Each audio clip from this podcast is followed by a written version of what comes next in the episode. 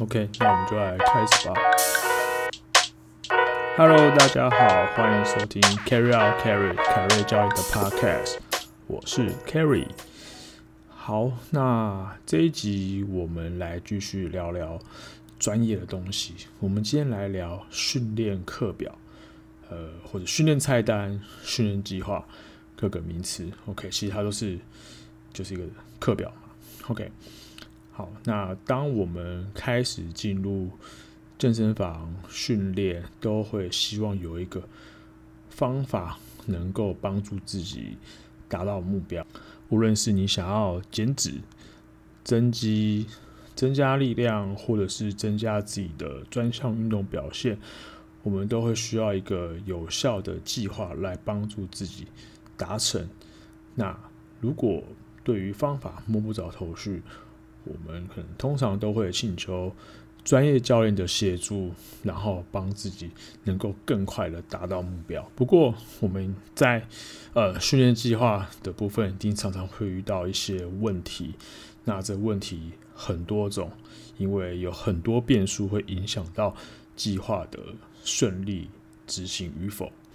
那这个就是我们今天要讨论的一个，算是一个大重点。那如果说，呃，你自己平常在安排训练上啊，通常我们都会，呃，遇到一些问题，比如说训练的频率，也就是说你一个礼拜会进健身房几天，还有你的项目要怎么安排？哇，健身房这么多，呃，琳琅满目的器材，自由重量，那我到底要哪个先会比较好？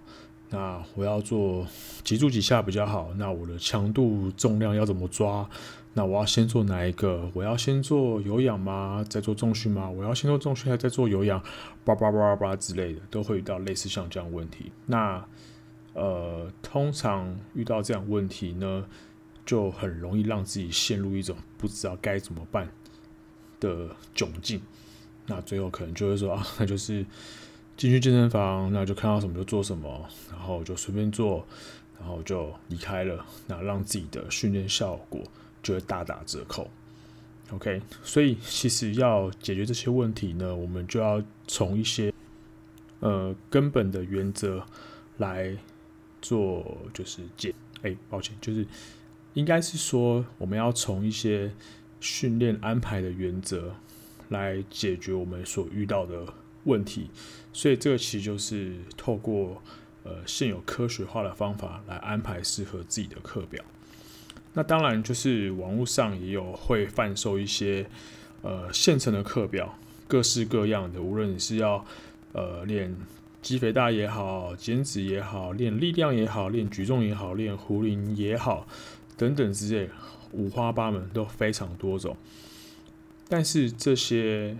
呃，在网络上贩售的训练课表呢，都有它的优点与缺点。那我们就先来聊聊这个好了。那我们等下后面再来聊是要怎么安排训练的。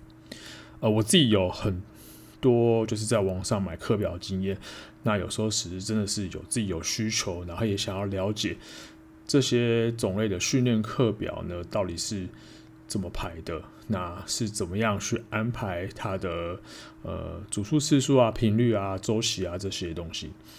那我记得呃自己有买一些，没有买很多啦，就是买像是机器训练的啊、举重训练的啊，或是说已经看到有一些分享现成的课表在网络上，那我都会先去看一遍之后，或或是买下来、download 下来之后，会再看一遍它的。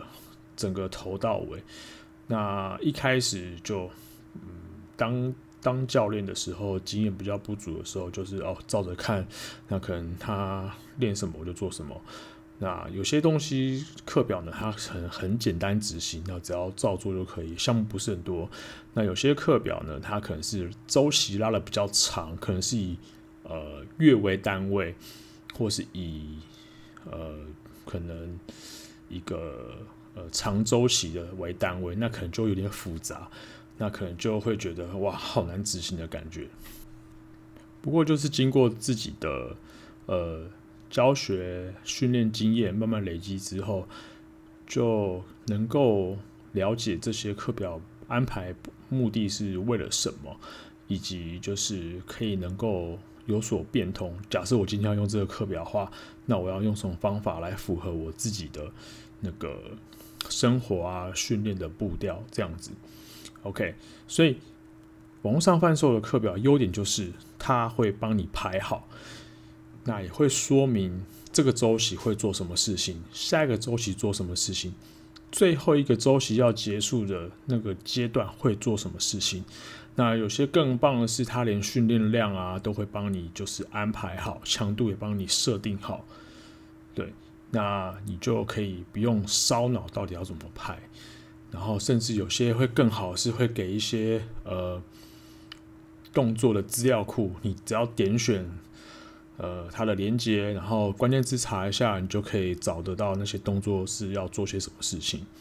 OK，那甚至是有些更好，但你可能花更多钱，会提供一些线上咨询的服务啊，然后你可以去提问题啊，在指令上遇到什么问题，然后跟他们交流这样子。OK，那当然有优点，就缺点呢是什么？嗯，其实蛮显见的，就是。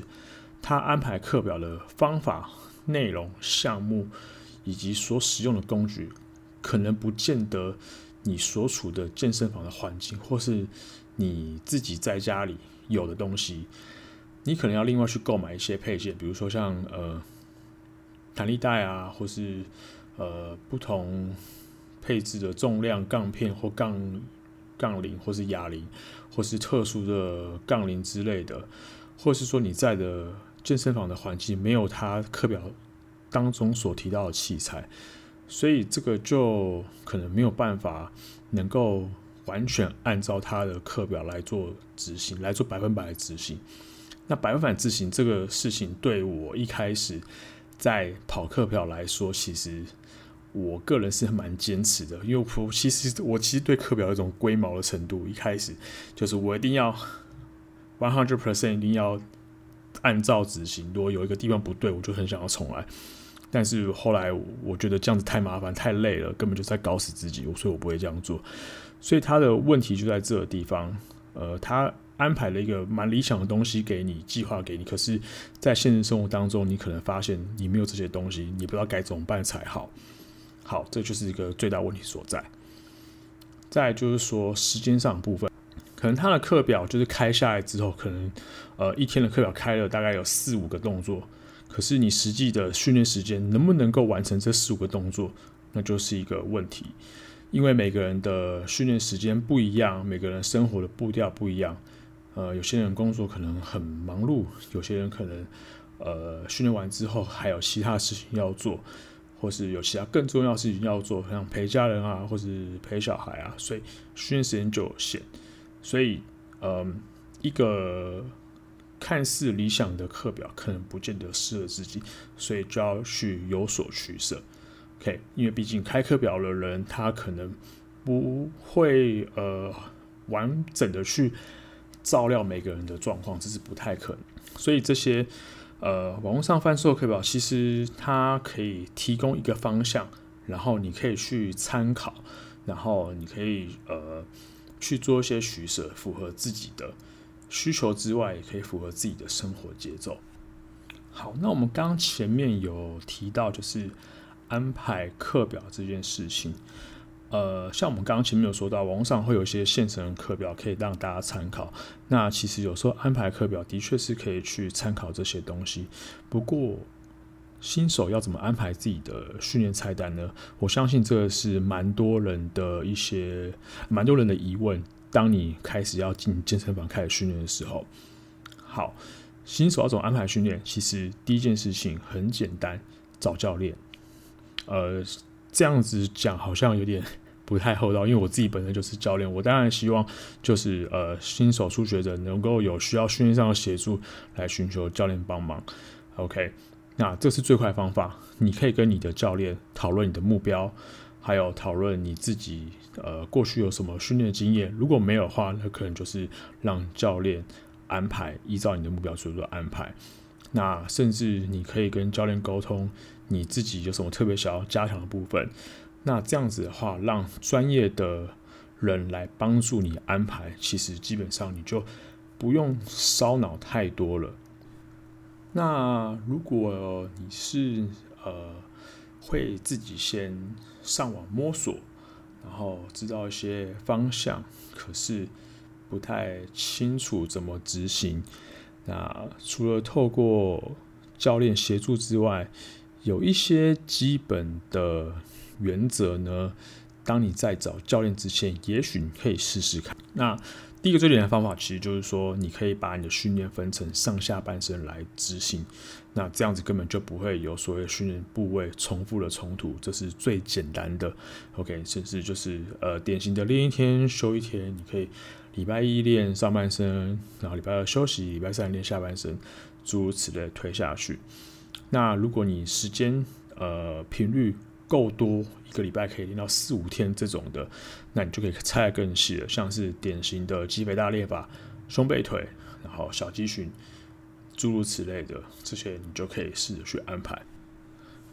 不过我还是会建议，就是寻求教练的协助。其实无论你有没有呃上课啦，当然这些疑问都可以跟教练讨论。我相信教练都会非常乐意的协助你，然后。帮你就是设计，甚至是一些写课表上设计的协助，OK，所以新手这种排课表话，其实就是这些简单的一些原则。当然还是要取决你的今天进入健身房，你有什么样的目标，你有什么训练的动机，这样子的话，在安排课表的时候才会有个方向。不过还是要取决于你自己的训练目标是什么，你今天走进健身房的动机是什么？那这样子在安排训练计划的时候才会有一个方向。不然如果说今天你想要呃减脂，可是你的练习的方法跟肌肥大的训练方法一模一样，那这样的话其实方向就有点搞错。其实就以减脂的来说。呃，走进健身房训练是一个很重要的事情，但是呢，饮食调整是更重要的课题。所以，其方法要对，我们不会去呃设定 A 目标，可是用 B 目标的方法去做，这样子的话根本没有到达呃你想要的成效。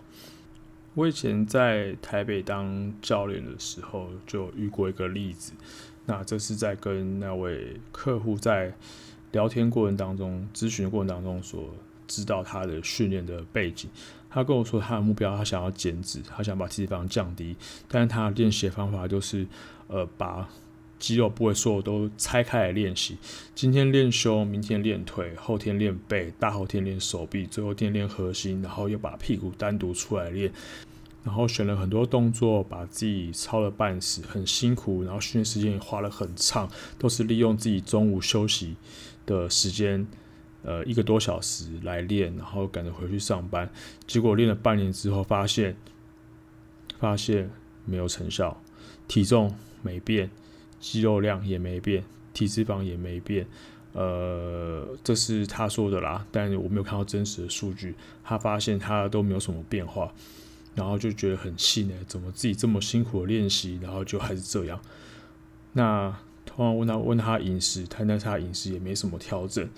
顶多就是啊，淀粉吃少一点啊之类的，嗯，其实这就是蛮典型的，就是用错方式了。OK，所以如果说真的不知道该怎么执行的话，还是找教练。OK，这不是自费，真的去找教练。我相信好的教练能够帮助你，呃，理清你的目标，然后安排适合你的训练计。好。那下一个，我们来聊一下，就是如果你自己有几年的训练经验，那想要突破该怎么安排呢？嗯，通常这个部分都要先把自己所知道的先放一边，因为有时候，呃，自己可能。查到的资讯啊，或者是说，呃，从别人口耳相传的一些东西啊，可能变成自己安排训练的一个习惯。那你必须要先忘记，你之前所知道的东西，然后你才会有新的东西进来。OK，这是一个学习的方式。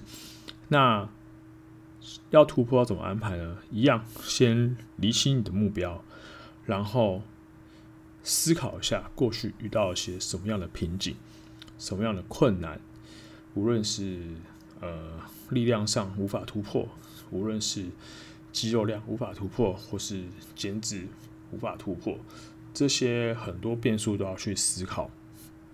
好，那这部分可能可以聊层面就比较广了。那我觉得无论是呃，有训练经验的人也好，或是你今天是初学者，想要开始进入健身房训练，其实都可以参考。呃，因为我们不是运动员，我们只是一般热爱训练的人。那通常我们要先去检视自己的生活的节奏。你的工作一天是几小时？你几点上班？几点下班？你是不是还有另外的安排？因为你可能呃要陪家人，像我自己本身是爸爸，我还要花时间陪自己的小朋友，然后花时间跟自己的家人相处，然后还有自己的事情要做，比如说像现在我要录 Podcast，啊，或是我要去剪影片，然后放在 YouTube 上面这些。时间呢都要安排的，虽然说呃我不是时间管理大师，但是我还是很努力的把自己的时间给管理好，然后做自己要的事情。那先把自己的生活节奏理清楚之后，你可以空出什么样的时间可以进入健身房训练？一周可以去几次？就是你的频率。那你的训练要怎么安排？然后你的目标是什么？然后你。要用哪些工具来完成你的训练？其实这很多东西都要去考量。当然可以不用那么复杂，我们当然可以简单化一点。嗯，如果说，呃，我们以刚刚的频率来说，如果说你今天一个礼拜可以到健身房训练是二到三次，这个是比较平均的次数，也是我自己比较常遇到客户能够就是来。呃，健身房训练的时间的频率跟自主训练的频率，那你的课表呢就不太可能能够拆呃部位练习方法，当然也可以啦，就是三次嘛，就是胸背腿嘛，最典型的。不过就是要取决于你的目标。当然，如果说你今天的目标是肌肥大的话，当然呃一周三次，然后胸背腿这样的安排下去，我想应该是没有什么问题。那如果你今天的目标是呃力量。OK，力量训练，或是呃减脂这些，那可能就会比较以全身性的训练为主。OK，我现在说的只是一个呃通则啦，就是都可以使用。那如果说自己本身有什么样的需求跟想法，我们都可以提出来讨论，或是跟你自己的教练讨论。OK，那我提一个比较典型的范例，就是如果你今天的目标是嗯。提升肌力，然后是以杠铃训练为主的话，那其实你可以把自己的课表呢拆成两种，那我们就姑且称 A 跟 B 好了。那 A 可以都是完全练上半身的训练，那只是说你的内容可能就会被分成呃上半身上肢的垂直推跟垂直拉，水平推跟水平拉。这样子，你的身体才能够达到平衡、均衡的训练，因为你的前侧、身体的前侧跟后侧都被锻炼到，这样的话就不会有呃，就是不均匀的问题。OK，那下半身的训练呢，那就是下肢的推跟拉去做一些组合，比如说呃，先做蹲举，然后再做呃，比如说罗马尼亚硬举 RDL，然后分腿蹲，大家最讨厌的分腿蹲。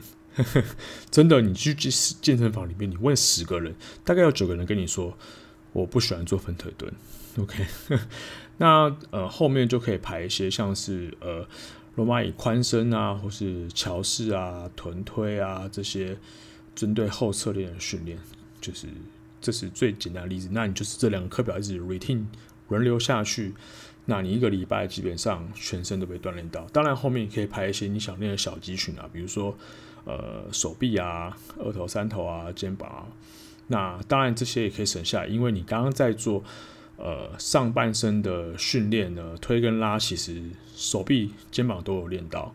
OK，那腹肌，嗯，当然有练到。如果你是用自由重量的话，你的核心躯干就会被扎扎实实的锻炼到。如果说你需要加强的话，当然你可以独立出来来做训练。OK，好，那另外一种方式呢，哦，那就更全面了。你可以就是一个课表呢，安排全身的训练。另外课表，当然你也可以安排全身的训练。就像我刚刚说的，A 跟 B 课表两种，你可以安排不同种类的全身性的训练。那这个 idea 其实是来自于呃，我一开始在当教练的时候，在看那个 Mark r i p i t o 的《Starting Strength》这本书里面，那现在已经有中文版了。OK，呃，就是激励训练圣经已经有中文版，蓝色封面。前阵子就是呃，好像是怪兽何老师那边有一群很厉害的教练还有医师一起翻译的。那可以去看看，我觉得它其实内容蛮基础的，蛮不错的。虽然说比较属于 old school 的东西，不过蛮值得一看的。那那时候，呃，我一开始当教练的时候，有执行里面一个很简单的课表，就是呃，第一，我印象中，呃，第一天呃是先做深蹲，然后。肩推，然后后面可能就辅助训练，比如说划船啊，或是引体向上啊，然后呃其他的辅助训练，像是手臂啊之类。那第二天第二个课表就是硬举，然后卧推，然后一样好像也是背部的训练，划船或者引体向上，或者是呃呃分腿蹲、罗马椅、宽身之类的动作。所以它就是一个很典型的呃一天，你有练习到你的上下半身的肌力训练课表，那如果有兴趣的话，你们可以翻那本书看看，它有一些很简单的课表安排的范例。OK，所以这样子的课表，即使你今天呃太忙碌了，你这一周只能有一天进健身房，那至少你今天一周这一次的训练，你上下半身都有被扎实锻炼到。那比较可惜的是，你的另外一天其他项目没有被锻炼到，那就有点可惜。不过没关系，下一周就会有机会再让你把它给练回来。那呃，如果是想要减脂的话，当然我就非常推荐就是壶铃的训练了，因为壶铃的训练本身，呃，它最呃长就是来用的目标就是减脂为主。当然，我会再说一次。呃，初学者，如果你是初学者的话，无论你今天用什么样的训练，其实你都会进步。那如果你今天的目标真的是减脂的话，减重的话，我认真的强烈建议先从饮食开始。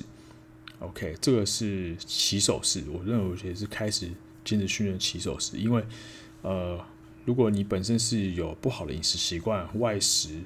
其实，如果去改变你的饮食习惯的话，其实你会发现身体有些变化。那训练扮演什么角色呢？训练扮演的就是提高你的肌肉量，提高你的基础代谢，然后让你的身体能够更加强壮。这两者是要一起进行的。好，呃，大概就是这样子。因为其实安排课表啊，其实真的是一门艺术。无论呃是一般人，或者是在呃职业队的运动员、专项运动员，其实真的是一门艺术。专项运动员的课表安排方式就更复杂，因为他们是可能是以年为单位，可能是以呃月为单位，这是比较短的。那以年的单位是最常见，因为毕竟他们呃是以最高等级的比赛为主。那职业运动员就可能是以季啊，然后奥运选手这些专项选手可能就当然我就想刚刚说的一年，所以他们。那我还记得几年前我刚当教练的时候，周期化训练是一个非常红的名词，好像今天不讲周期化训练就很 low 一样，好像今天训练我不讲说，呃，我现在是。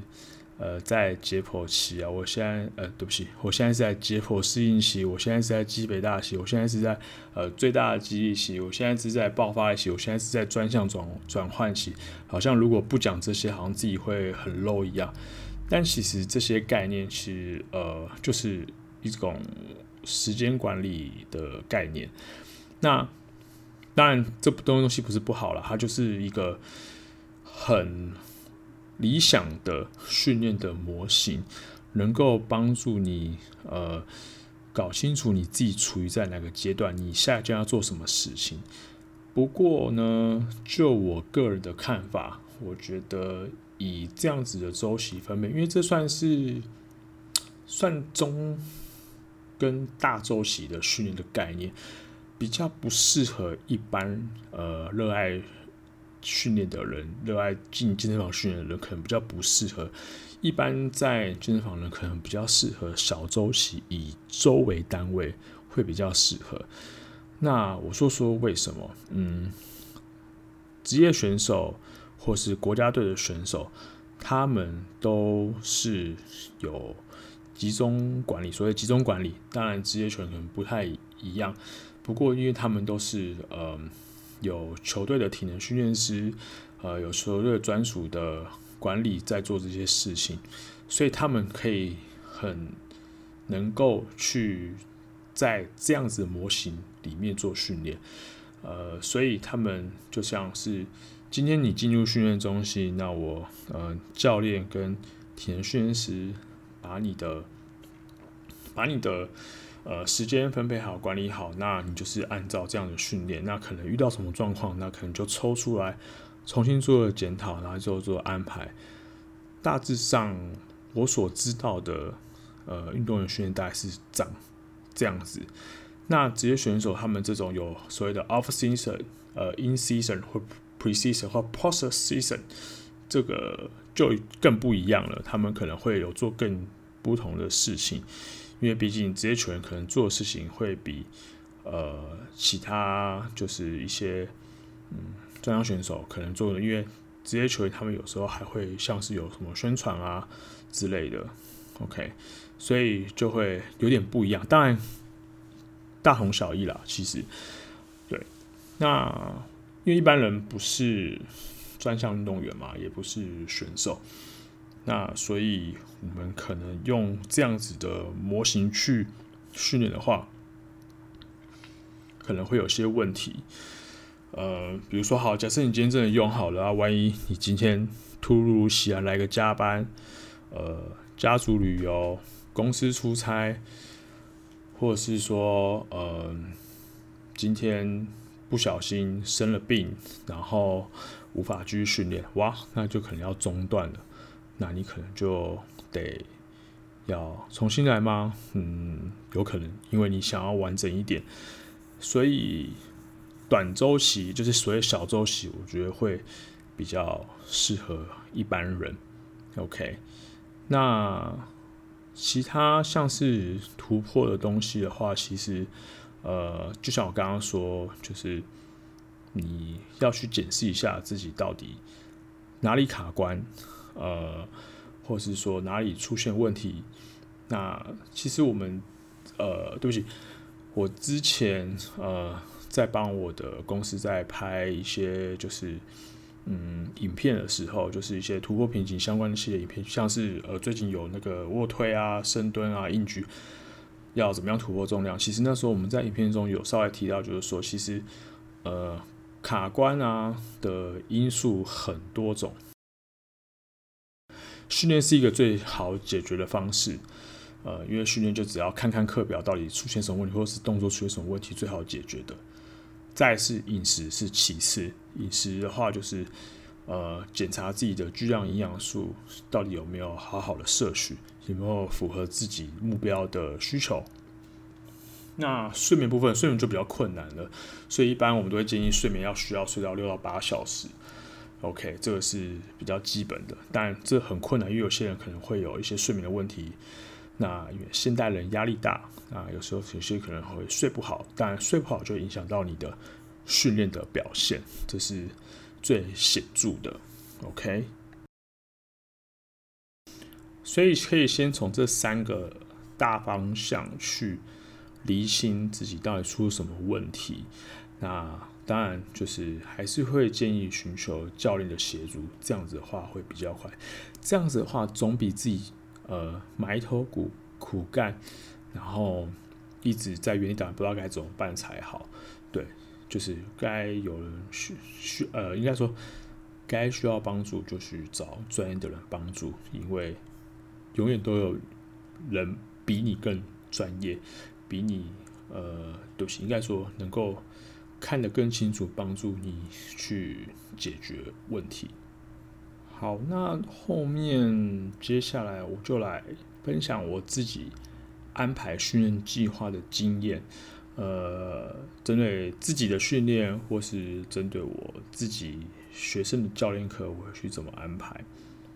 好，呃，第一个我还是会说，要理清自己现阶段的目标是什么。那呃，我自己的训练，我在每个阶段都有每个阶段的学习目标。那像之前。前几年，呃，对不起，应该说从二零一八年跟二零一九年这个期间呢，我大多都是在做壶铃训练比较多。那因为我想要去学习就是 StrongFirst 英式壶铃这个体系的东西，所以呃，壶铃训练在这一两年占的比较大的期间，比较多的阶段。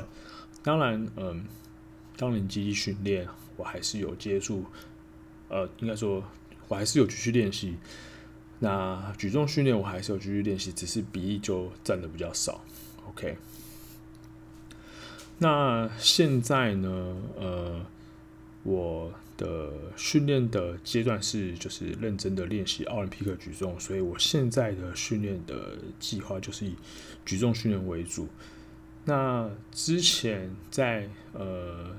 练习壶铃的时候，因为有个目标嘛，我就是要完成呃 StrongFirst Level One 跟 Level Two 的认证课程，所以当然我的训练的内容就会针对这两个认证课程的内容、上课内容跟测验项目为主。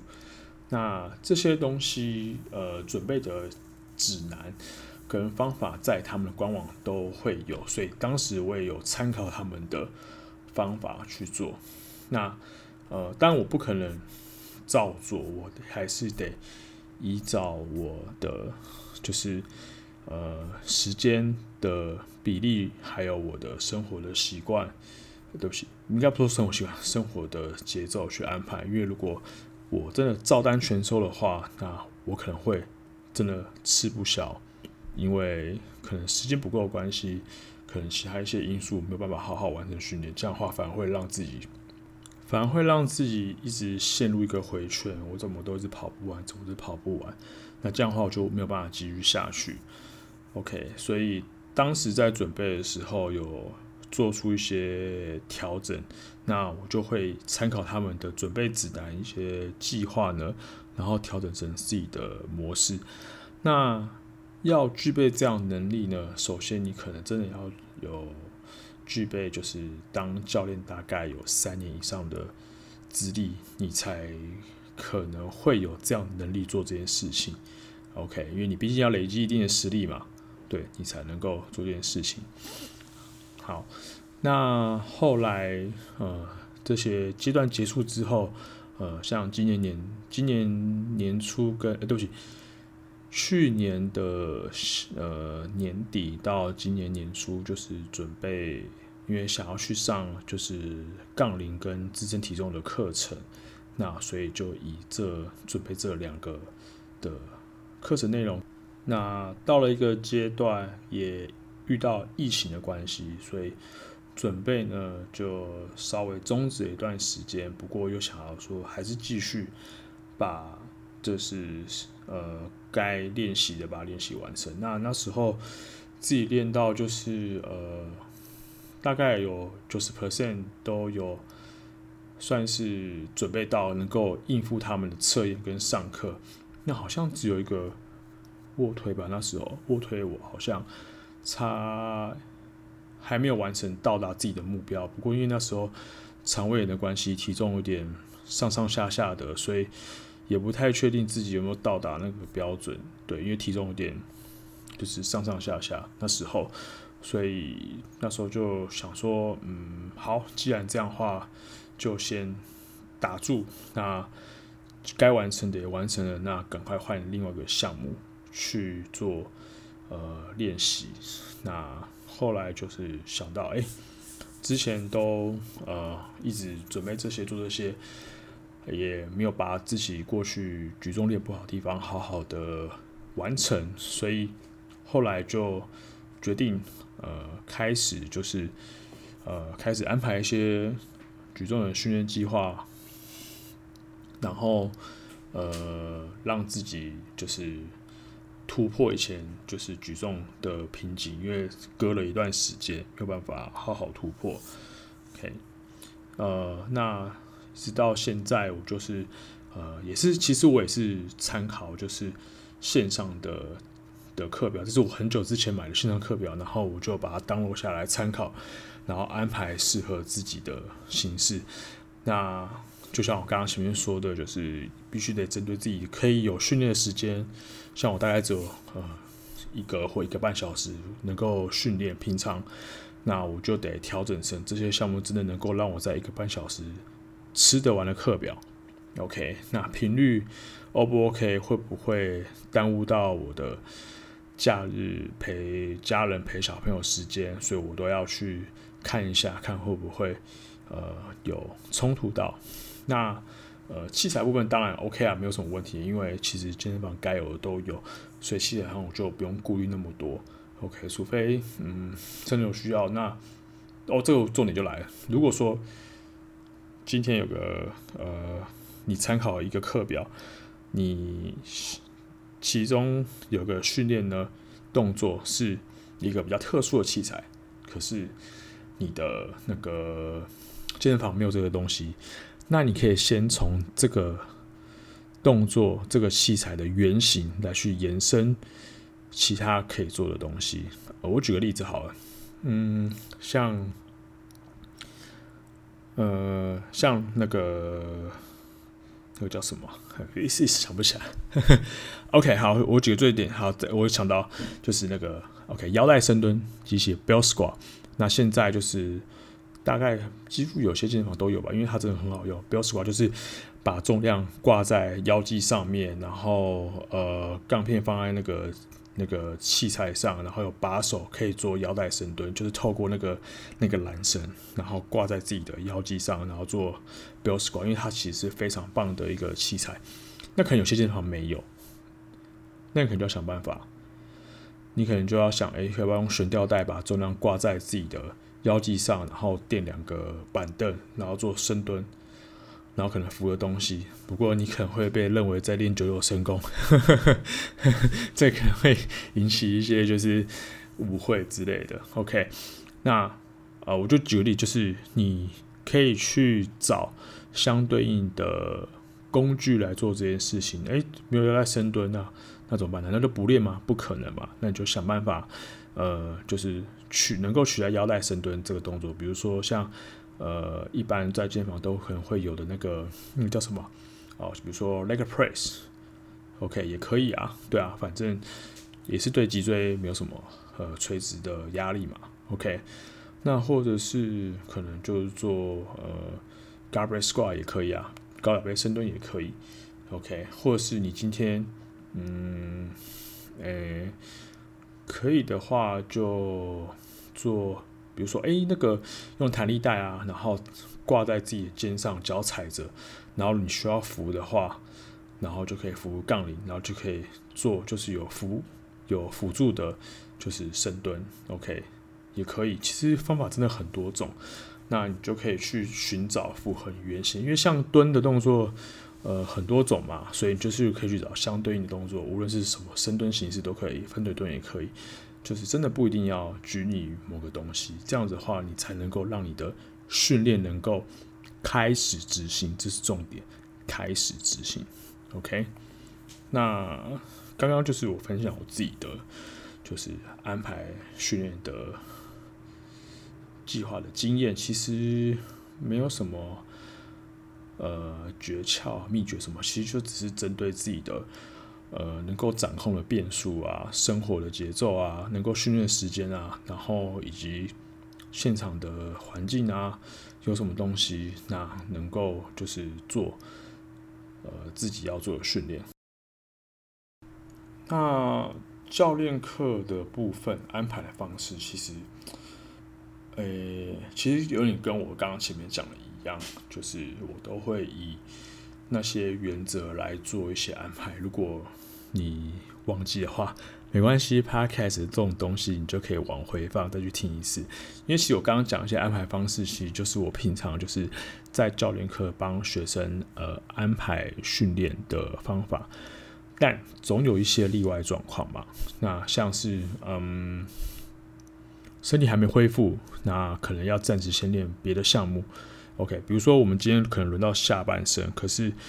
他发现上一次自己自自主训练的时候是练下半身，可是他告诉教那个学生告诉我说：“哎、教练，我的下半身还没有恢复过来，在自主训练的时候，那今天原本既定的下半身训练课表可能要调整。OK，这没有问题，那我们就调整成上半身的训练，就这么简单。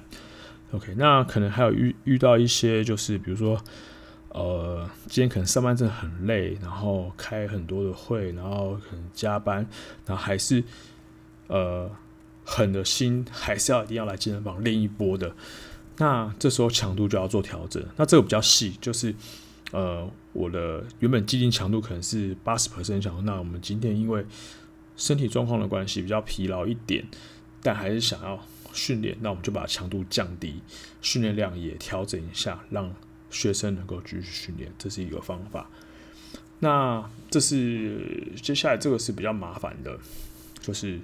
呃，可能身体有一些劳损，有些受损，比如说，呃，真的不小心受伤了，那我们就会看怎么受伤，受伤的范围到底是呃什么程度。当然，那种很急性的、比较严重的，我们当然就交给医生处理。那医生处理完，复健做完，呃，物理治疗做完。那我们就看看现阶段能够做什么事情，能够避开不舒服的角度。所以这个时候训练动作就要去做一些调整。那能够在无痛的训练之下，让学生能够去继续训练。很多人可能会有种观念啊，我今天就是受伤，我就不要动。当然，老话一句，手受伤可以练脚，脚受伤可以练手。对，除非今天真的呃很严重的受伤。尤其是躯干、下背这种东西，那另当别论。当然，其实，嗯，经过一些专业的评估，如果真的可以动，当然是可以动。因为如果不动，反而更惨，你可能身体会变得比较僵硬，筋膜可能变得比较紧绷，然后会不听话，到时候又砍掉重练，那其实很麻烦。所以这部分当然还是要留给专业的医师评估会更好。但其实，如果说真的，还能够练就练，还能够动就动，因为其实，嗯，我们都会去谨谨慎评估状况，然后去做能够做的事情。当然，有些学生可能比较保守一点，他觉得，呃，教练还是休息好。当然，我们给予尊重，只是呃，站在训练的立场，如果真的还可以做，就就做。那。不勉真的不行，嗯，不勉强没关系。OK，我聊到这边。那如果各位你对于训练上有什么任何问题，欢迎到呃我的 IG，呃还有我的 Facebook Facebook 的粉丝专业留言给我，那我可以回复你们，或者是你们可以在呃 Apple Podcast 那个评论的部分给我五颗星留言给我，然后告诉我你们有什么问题跟想法。那如果是问题的话，我可能就会收集几个在呃可能下次或下下次的 podcast 的节目，就是统一回答给各位。OK，那最后别忘记我的节目目前呢在 Apple Podcast、KKBox、Spotify、s o On 都可以收听得到，然后那个 YouTube 会有备份，那不要忘记订阅我的节目。OK，然后如果你是呃，Apple Podcast 用户的话，也别忘记给我五星的评论。OK，好，那我们今天就聊到这边了，那我们就下次见喽，拜拜。